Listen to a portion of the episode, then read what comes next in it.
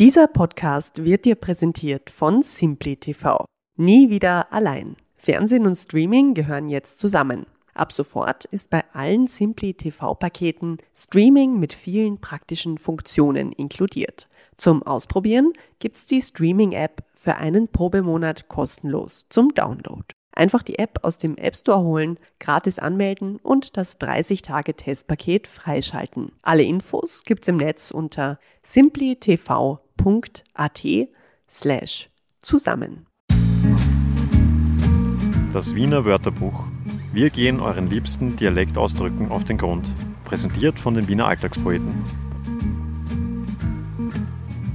Wir sind angelangt bei Folge Nummer 10 vom Wiener Wörterbuch. Und wie man das heutzutage macht in der großen weiten Welt der Serie, ist das das Ende der ersten Staffel.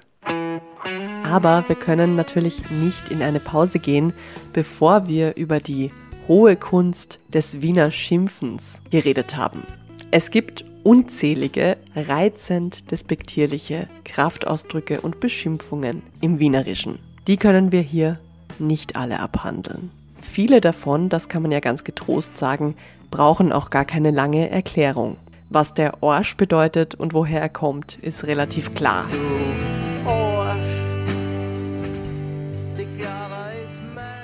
Und um jemanden ein Häsel, einen Beidel oder eine Schwindliche zu nennen, braucht es jetzt auch nicht unbedingt große Sprachforschung. Relativ häufig wurden wir von Hörern und Hörerinnen dieses Podcasts gebeten, die Herkunft des Wiener Wapplers zu erklären. Aber auch da steckt kein großes Geheimnis dahinter. Wappler kommt von Wappeln und das wiederum bedeutet dasselbe wie hin und her schwappen oder schwanken.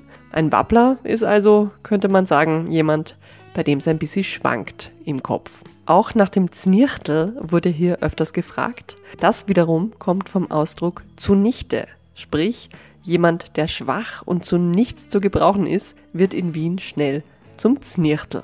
Die Lieblingsschimpfwörter der Wiener und Wienerinnen sind übrigens gar nicht so kreativ und urwienerisch, wie man das vielleicht annehmen würde. Die Sprachforscherin Oksana Havriliv hat das vor einigen Jahren einmal in einer Studie abgefragt. Der Trottel rangierte da auf Platz 1 gefolgt vom Arschloch, dem Idiot oder dem Vollkoffer. Geschimpft wird, laut der Studie, quer durch alle sozialen Schichten ziemlich ähnlich in Wien.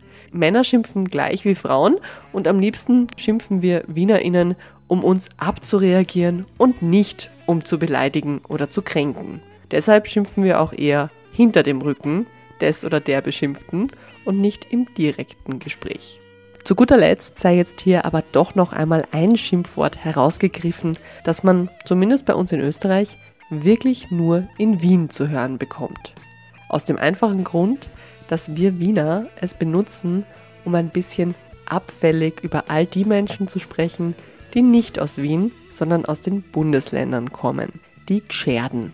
Gschert kommt vom Scheren bzw. geschoren werden. Und dass wir GroßstädterInnen die Leute vom Land heute so nennen, hat tatsächlich historische Gründe, die bis zu den alten Germanen und den Kelten zurückreichen. Da galt langes, ungeschorenes Haar bei Männern als Zeichen von Kraft und Autonomie bzw. persönlicher Freiheit. Die freien Germanen trugen ihre Haare und Bärte lang und wallend, sie pflegten sie mit Butter und flochten sie zu kunstvollen Zöpfen und Knoten. Sklaven, Leibeigenen und Gefangenen hingegen wurden die Haare kurz geschnitten. Kurzes Haar war also ein Zeichen von Unfreiheit.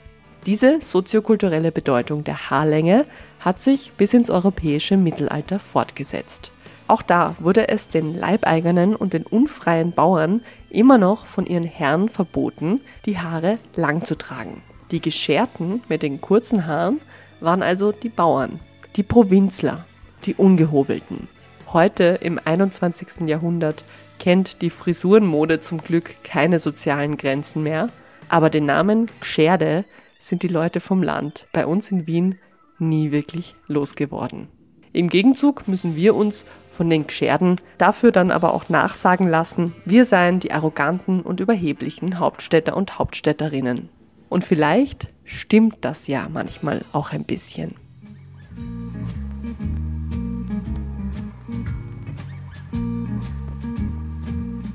Das war das Wiener Wörterbuch.